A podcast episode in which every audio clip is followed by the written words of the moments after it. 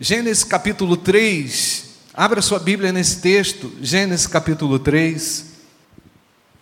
Mas a serpente, mais sagaz que todos os animais selváticos que o Senhor Deus tinha feito, disse à mulher: É assim que Deus disse: Não comereis de toda árvore do jardim? Respondeu-lhe a mulher: Do fruto das árvores do jardim podemos comer, mas do fruto da árvore que está no meio do jardim, disse Deus: Dele não comereis, nem tocareis nele, para que não morrais. Então a serpente disse à mulher: É certo que não morrereis, porque Deus sabe que no dia em que dele comerdes, se vos abrirão os olhos, e como Deus, sereis conhecedores do bem e do mal. Versículo 6. Vendo a mulher que a árvore era boa para se comer e agradável aos olhos, e árvore desejável para dar entendimento, tomou-lhe do fruto e comeu, e deu também ao marido, e ele comeu. Abriram-se então os olhos de ambos, e percebendo que estavam nus, cozeram folhas de figueira e fizeram cintas para si. Quando ouviram a voz do Senhor Deus, que andava no jardim pela viração do dia, esconderam-se da presença do Senhor Deus, o homem e sua mulher, por entre as árvores do jardim. E chamou o Senhor Deus ao homem e lhe perguntou: Onde estás? E ele respondeu: Ouvi a tua voz no jardim e porque estava nu, o que aconteceu, irmãos? Tive medo. E me escondi. Perguntou-lhe Deus: Quem te fez saber que estavas nus? Que estavas nu? Comeste da árvore de que te ordenei que não comesses? Então disse o homem: A mulher que me deste por esposa, ela me deu a árvore da árvore e eu comi. Disse o Senhor Deus à mulher: Que é isso que fizeste? Respondeu a mulher: A serpente me enganou e eu comi. Então o Senhor Deus disse à serpente: Visto que isso fizeste, maldita és entre todos os animais domésticos, e o és entre todos os animais selváticos, rastejarás sobre o teu ventre e comerás pó todos os dias da tua vida. Versículo 15: Porém, inimizade entre ti e a mulher, entre a tua descendência e o seu descendente, este te ferirá a cabeça e tu lhe ferirás o calcanhar. O calcanhar. E a mulher disse: Multiplicarei sobremodo os sofrimentos da tua gravidez, em meio de dores darás à luz filhos. O teu desejo será para o teu marido e ele te governará. E Adão disse: Visto que atendeste a voz da tua mulher e comeste da árvore que eu te ordenara, não comesses, maldita é a terra, por tua causa. Em fadigas obterás dela o sustento durante os dias da tua vida ela produzirá também cardos e abrolhos, e tu comerás a erva do campo. No suor do rosto comerás o teu pão, até que tornes a terra, pois dela foste formado, porque tu és pó, e ao pó tornarás. E deu ao homem nome de Eva e a sua mulher, por ser a mãe de todos os seres humanos. Fez o Senhor Deus vestimentas de peles para Adão e sua mulher e os vestiu. Então disse o Senhor Deus: Eis que o homem se tornou como um de nós, conhecedor do bem e do mal. Assim que não estenda a mão e tome também da árvore da vida e coma e vive eternamente. Versículo 23. O Senhor Deus, por isso, lançou fora do jardim do Éden, a fim de lavrar a terra que fora tomado. E expulso o homem colocou querubins ao oriente do jardim do Éden, e ao refulgir de uma espada que se revolvia para guardar o caminho da árvore da vida. Amém, amados?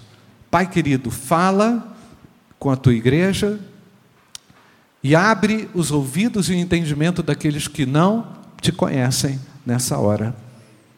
Em nome de Jesus. Amém. Irmãos, muitos temas, muitas ideias boas. A cada vez que eu leio esse texto, me chama atenção para um foco, para um ponto, mas eu não posso me deslocar daquilo que Deus colocou no meu coração para compartilhar aqui. Se há algo que aflige o homem, é a inocência ou a ignorância a respeito do mal. Se há algo que aflige as pessoas hoje no nosso dia a dia, no cotidiano, é a presença real do mal. E à medida em que elas não se conscientizam disso, e à medida em que elas brincam com o mal, ainda mais elas se afundam nos seus pecados. E ainda mais, quando o indivíduo não percebe a razão das coisas, e quando ele não tem a percepção e discernimento de que, do que Jesus Cristo pode fazer por ele, mas ele prorroga a vitória que Deus tem reservado a ele, porque Deus tem vitória para os homens. Deus tem algo grande para os homens. E não é comum, irmãos, nós nos encontrarmos com pessoas que estão o tempo inteiro fugindo da realidade espiritual, se enganando, se embromando, deixando a vida passar e perdendo também o melhor de Deus, o que Deus tem para elas. É claro, irmãos, que esse, te, esse texto de Gênesis capítulo 3 apresenta aquela grave consequência que Deus já havia avisado a mulher no capítulo 2. No capítulo 3 é repetido e Eva fortalece isso ao dizer no versículo 3: Mas do fruto da árvore que está no meio do jardim, disse Deus: Dele não comereis nem tocareis, não tocareis nele para que não morrais. Irmãos, a dor da morte é uma dor cruel. O sentimento de perda de alguém é algo que deve nos fazer chamar atenção para algo que não só transita no nosso coração, mas já veio lá de muito tempo atrás. Toda a humanidade sofre dores em razão da morte. É uma dor comum ao homem. Mas é lógico, né, irmãos? Que a gente acaba falando da morte no dia do velório de alguém, a gente vai pensar na morte no dia do enterro de alguém, de um amigo, de um ente querido, de um pai, de uma mãe, um tio, um colega de trabalho. A gente vive a vida como se essa realidade não existisse. A gente tenta é, prorrogar esse pensamento o máximo possível, mas quando somos acometidos de alguma enfermidade ou alguma situação que nos constrange, nós começamos a pensar na realidade, na necessidade dessas convicções espirituais. Todos nós precisamos de convicções espirituais. E se você que está aqui hoje ainda não tem a certeza da sua salvação, Cristo quer entrar no seu coração. Ou se você anda errante, fugindo de Deus, com medo por alguma razão, por alguma pisada de bola que você aí cometeu, hoje é o dia de voltar para a presença de Deus, porque Ele continua amando você. Ele não desiste de você. Talvez seus amigos já desistiram de você. Talvez sua família já tenha desistido de você. Talvez seu pastor já tenha desistido de você mas Deus não desistiu de você. Há esperança para você. Amém, queridos? A esperança se renova à medida que nós nos encontramos com a verdade, não é? E essa verdade torna o nosso coração livre, não é? Mas é incrível, irmãos, que essa morte pré-anunciada a Adão e Eva naquela situação ainda não tinha sido experimentada, não é? Talvez ali aquela situação, o Senhor já tinha apresentado algo que iria acontecer a ele, porque é assim, gente, Deus nunca deixa de avisar as consequências do mal, Ele nunca deixa de nos anunciar que vamos perecer, ou que vamos é, atravessar um deserto, porque Ele quer prevenir. Deus trabalha com prevenção, amém ou não, queridos? E ao mesmo tempo em que Deus falava isso para Adão, já anunciava ali no capítulo 3, no versículo 15, aquele texto tão conhecido chamado de proto-evangelho, onde aquela serpente seria esmagada. E nós já sabemos que Jesus Cristo veio destruir o mal. Glória a Deus por isso. Amém, amados? Então, a partir daquela anunciação, daquela comunicação da morte, havia também ali naquele bojo já a anunciação profética daquilo que Cristo iria fazer, e eu sou perdoado pela graça e misericórdia de Deus. Você também diz amém? Eu sou salvo pela misericórdia e graça de Deus, você também é? Diz amém. Mas que morte é essa? A morte física. Esse é o tipo de morte mais conhecido. E é quando o nosso espírito é separado do nosso corpo. Quando isso acontece, aquele corpo fica inanimado, inerte, não é? O espírito não está mais ali, aquele, so, aquele fôlego de vida não é mais presente, o indivíduo morreu, não é? A Bíblia diz que esse tipo de morte é consequência do pecado lá no jardim, irmãos. Todos nós vivemos o drama da consequência do pecado de Adão, porque nós recebemos isso como uma herança, a gente não tem como fugir disso. A Bíblia diz que nós fomos concebidos em pecado, essa herança é intrínseca ao homem, por mais que ele anseie pela vida, foi dada a partida para aquele countdown regressivo, e nós estamos partindo, nós estamos chegando lá naquele lugar, quando nós, pela graça e misericórdia de Deus, iremos iniciar a nossa jornada com o nosso Deus. Amém ou não, queridos? Por isso que o apóstolo Paulo disse de manhã, eu, eu citei hoje de manhã, não é? A, que a vida que agora vivo, vivo pela fé. Portanto, o apóstolo Paulo tem um prazer em viver a vida em Cristo Jesus. E ao mesmo tempo ele fala e anuncia que a morte é o quê? É lucro. Por quê?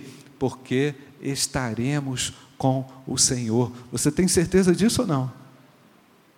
Mas a Bíblia cita aqui uma consequência gravíssima que a maioria das pessoas não estão apercebidas, que é da morte espiritual. A morte espiritual que acaba tendo um desdobramento muito severo, muito grave, não é? Então, esse tipo de morte, a morte espiritual, gente, é experimentada em vida. Há pessoas próximas a nós, mortas espiritualmente. Significa que não há ânimo na alma, significa que não há vida na alma, não é? é significa que o indivíduo não consegue desfrutar dessa alegria que nós temos em Cristo Jesus. Talvez tudo isso que nós fizemos aqui, ao exaltar o nome do Senhor, ao cantar ao nome do Senhor, não faça significado nenhum para aquele que está morto espiritualmente. Aquele que está morto espiritualmente não tem prazer nas coisas de Deus, não consegue encontrar a alegria e a satisfação e a realização nas coisas de Deus. Tudo parece enfadonho, cansativo, porque na verdade a própria vida já se encheu de um peso na qual o indivíduo não consegue ficar livre. Então, esse tipo de morte, a morte espiritual, é experimentada na própria vida, e eu explico. Essa, isso acontece porque essa morte significa a separação desse indivíduo de Deus. Mas, pastor, Deus não ama tanto as pessoas. Sim, Ele ama. Ele não muda no seu amor em razão da pessoa ignorá-lo. Ele é presente, mas não há percepção dele, não há a, o reconhecimento dele, não há a atenção a ele. E eu me lembrei aqui, exatamente agora, de um colega no ambiente de trabalho, mas há muito tempo atrás, vou dizer que isso tem quase 30 anos atrás. Eu acho que já citei isso aqui. E esse colega, um belo dia, chegou para mim e falou assim: Você olha, eu estava no ônibus e olhei aquele pôr do sol e eu vi Deus. Você pode explicar mais sobre Deus para mim? É incrível como a natureza revela a Deus, não é verdade? Chama a atenção do indivíduo para Deus, não é isso, irmãos? Não é? Você faz um, um, ah, uma, um passeio no campo, você percebe a exuberância da natureza. Está bonito, não está com a chuva, gente? Está bonito ou não está? Está lindo. Você fala assim: Deus está na nossa cidade. Amém ou não, irmãos? A vida, não é? Por um outro lado, quando a seca não é? acontece, você fica assim meio apavorado, não é? Você fica sem sentido. A vida tem sentido na criação, mas para a salvação da alma do indivíduo é necessário Jesus Cristo, o Filho de Deus. Então, o próprio Deus passou a considerar essa pessoa morta espiritualmente. É interessante, para para pensar comigo, gente. Tendo Adão e Eva cometido aquele pecado, Deus foi ao encontro deles. Não é curioso isso, irmãos? O homem pecador, separado de Deus, recebe a maior atenção de Deus. É incrível, né? E ele entra, o Senhor entra, não é? Ah, abrindo aquele diálogo, perguntando: Onde estás? Deus queria a manifestação do homem. Deus quer a manifestação do homem. Talvez ele esteja perguntando para você: onde é que você foi se enfiar? Em que fria você foi se meter? Deus vem ao encontro do homem. A gente não ousaria dizer que Deus é um caçador de nós, mas Deus está preocupado conosco.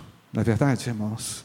Deus está preocupado com cada um de vocês, com cada um de nós, com cada um dos nossos amigos, no ambiente de trabalho, das pessoas que estão mortas sem Cristo. Essa morte espiritual se dá quando o pecado reina, governa sobre a vida da pessoa, não é? Sem Cristo, o texto diz que todos nós estamos nessa condição de morte espiritual. Efésios capítulo 2, verso 1, eu vou ler aqui para você. Ele, Jesus Cristo, vos deu vida, estando vós, como gente, mortos em vossos delitos e em vossos pecados. Como a gente vê no texto bíblico, esse homem sem Deus, sem Cristo, sem salvação, ele está morto, separado de Deus por causa do pecado morte física, morte espiritual, e essa morte espiritual tem um desdobramento que eu chamaria de morte escatológica ou morte final, não é? Porque essa condição do indivíduo morto espiritualmente, sem a reconciliação com Deus, desemboca numa terrível e, e, e e sem solução, uma consequência sem solução, é a morte mais terrível, que ela em decorrência da morte espiritual, ela também significa uma separação espiritual de Deus, mas dessa vez uma separação eterna. Os que passam pela morte espiritual, sem arrependimento, sem salvação, vão desembocar lá nessa morte final, que é também chamada segunda morte, a Bíblia diz terão como destino final um local terrível. Desculpa o terrorismo aqui hoje, terrorismo não, a realidade bíblica, irmãos. A verdade bíblica de Apocalipse 20, 14. Então a morte e o inferno foram lançados para dentro do lago de fogo, e esta é a segunda morte, o lago de fogo. Um texto dramático que apresenta a realidade final da, daqueles que morrem espiritualmente e seguem pela vida espiritualmente mortos, não se importando com a realidade do mal.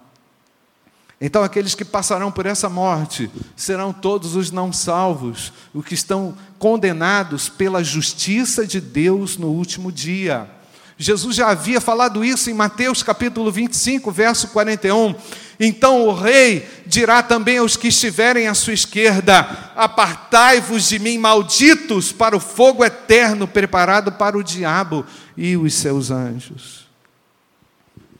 Mas eu quero apresentar aqui, queridos, essa realidade para que a gente fique atento. Deus está advertindo você que não tem a segurança da salvação a respeito das consequências do seu pecado deliberado. E Deus quer oferecer a você uma oportunidade hoje de reconciliação e de salvação, porque Ele está aqui e continua amando você. Amém, querido? é incrível. Eu quero aqui destacar, queridos, que nessa tentativa de Adão e Eva de se esconderem de Deus, deixaram a comunhão com Deus e se uniram a si mesmos. Agora eu quero que você preste atenção nisso que eu vou te falar. Egoísmo é a união a si mesmo. Esse individualismo exagerado é um pecado grave.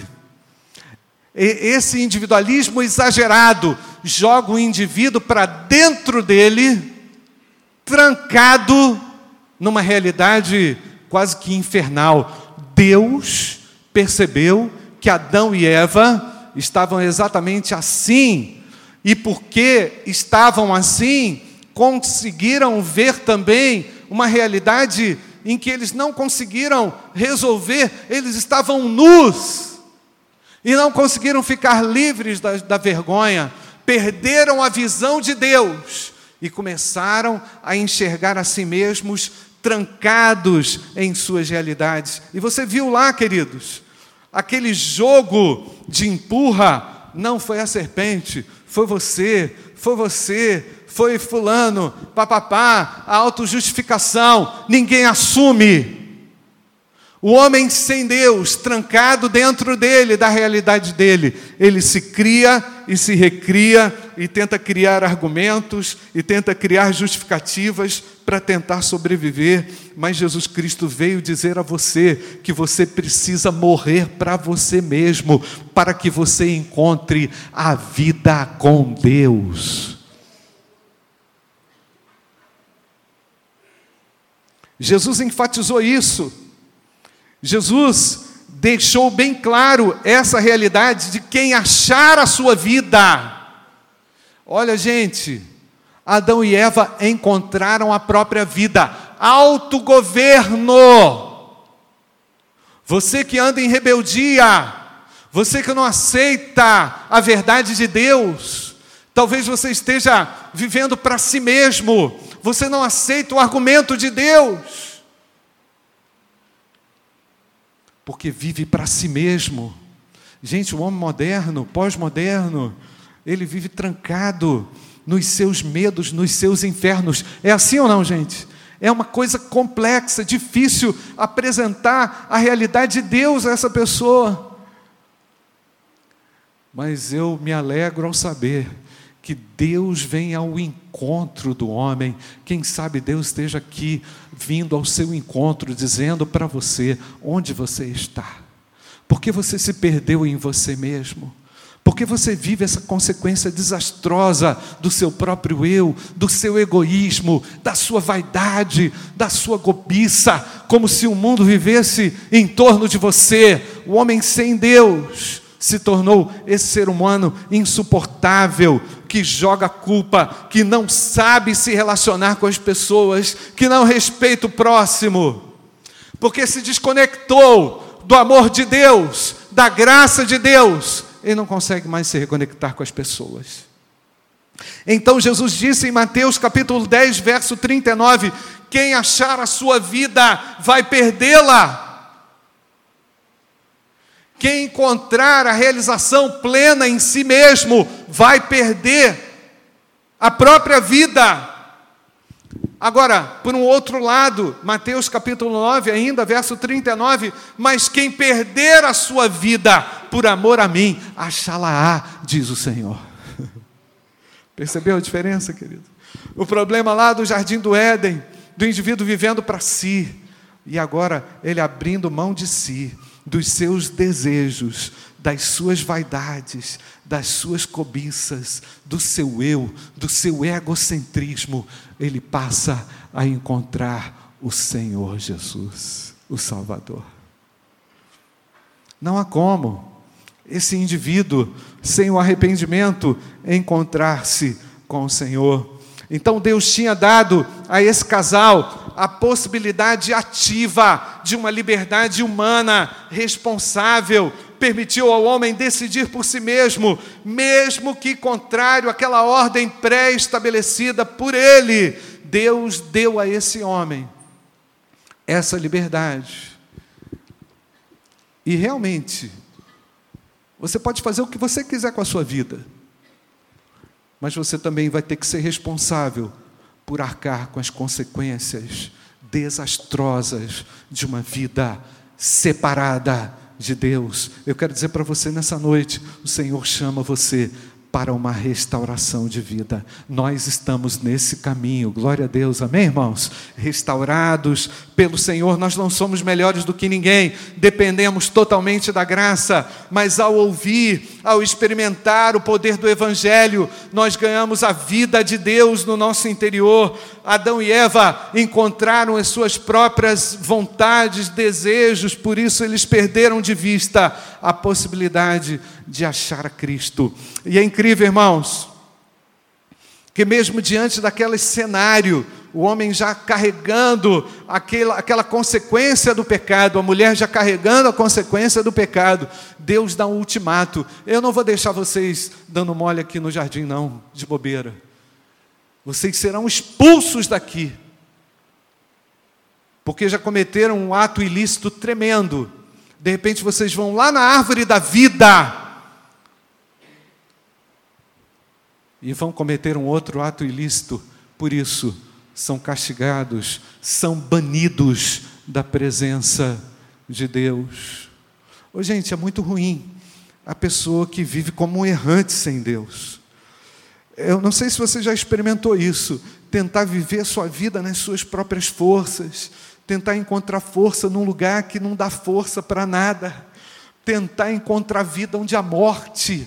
O indivíduo sem Deus, ele está morto nos seus delitos, nos seus pecados, mas eu louvo a Deus, porque Efésios capítulo 2, versículo 1, vou repetir: Jesus nos deu vida estando nós mortos em nossos delitos e pecados. Pode colocar aí, Lucas, coloca aí para mim. Eu quero que você leia comigo, Efésios capítulo 2, versículo 1. Vamos ler? Jesus nos deu vida ele nos deu vida estando nos vossos delitos e nos nossos pecados. Quando cremos em Cristo, quando entregamos a nossa vida a Cristo, quando nos arrependemos dos nossos pecados, somos perdoados e Deus nos declara justo.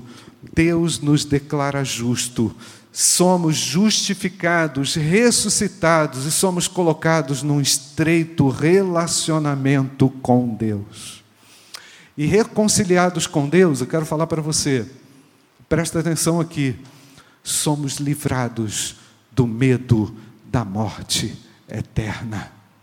Reconciliados com Deus, estamos livres para viver uma vida livre dos nossos egoísmos Estamos prontos para vivermos para Deus e para o próximo e para a obra do Senhor. Isso é lindo, amém, queridos? Somos úteis nas mãos de Deus porque fomos por Ele reconciliados com o próprio Deus. Reconciliados com Deus, estamos prontos para viver a alegria de uma vida abundante com Jesus Cristo, cheio da compaixão e da graça do Senhor. Reconciliados com Deus não somos mais pessoas distantes do ideal de Deus. O peso da condenação é removido do coração do homem e finalmente somos libertados para cumprir o seu propósito e viver com Deus e servi-lo. Aquele que foi reconciliado com Cristo não é mais alguém sem esperança, ele pode se alegrar numa perspectiva de eternidade com Deus.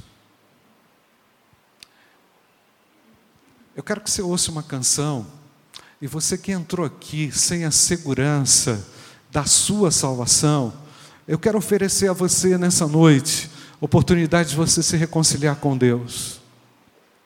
Deus quer que você saia do medo e do egoísmo.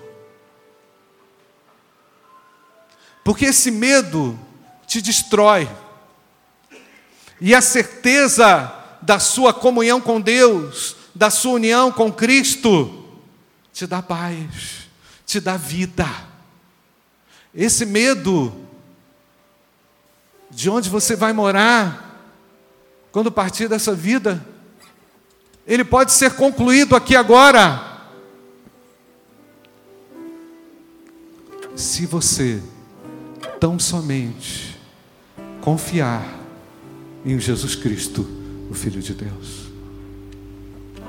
A simples mensagem do Evangelho é poderosa nessa noite para abrir os seus olhos espirituais e para tirar de uma vida de egoísmos, para tirar de uma vida de medos e te colocar numa relação direta e estreita com Deus.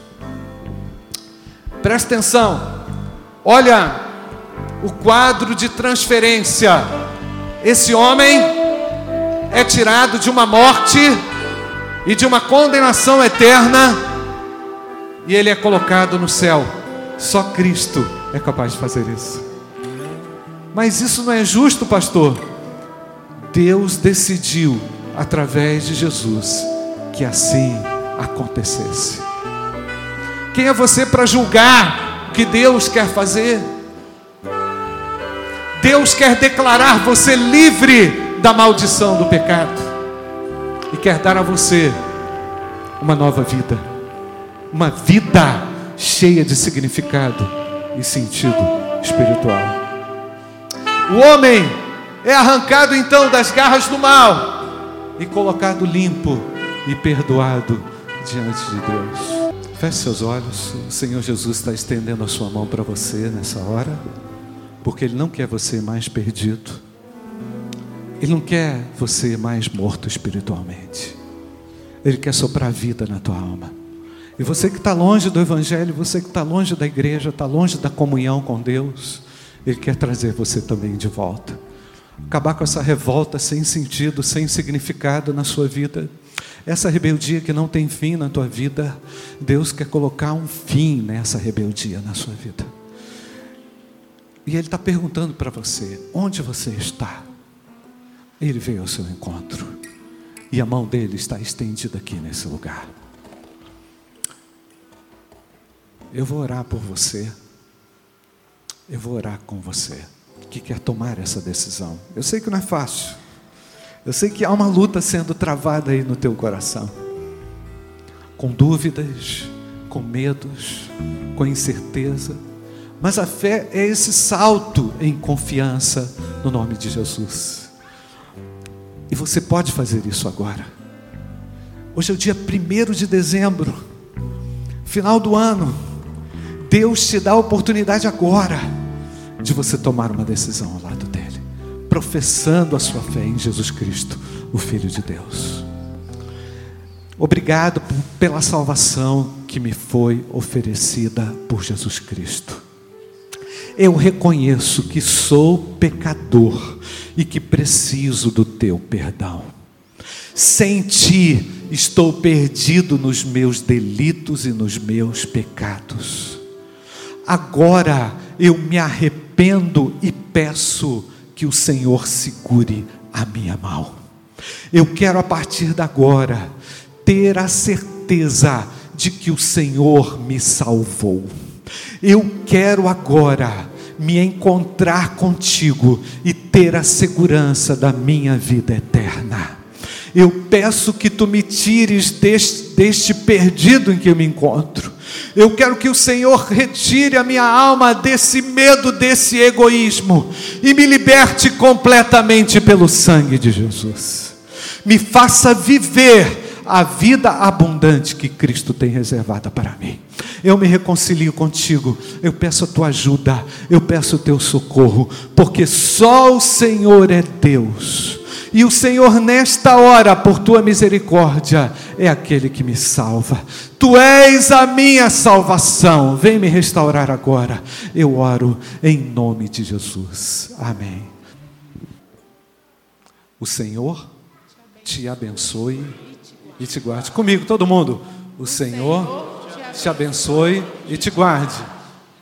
O Senhor faça resplandecer o rosto sobre ti e tenha misericórdia de ti.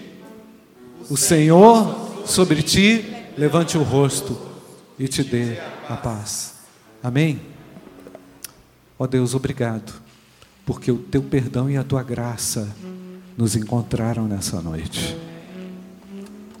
E aquele que tomou a decisão ao teu lado, Senhor, permaneça e prevaleça contigo, Senhor. Obrigado porque o Espírito Santo é aquele que nos conduz e nos guia em todo o tempo. Portanto, que o teu Espírito, que é o selo da promessa, conserve esta marca em nós. Nós te agradecemos e oramos assim, em nome de Jesus. Amém. Amém e amém.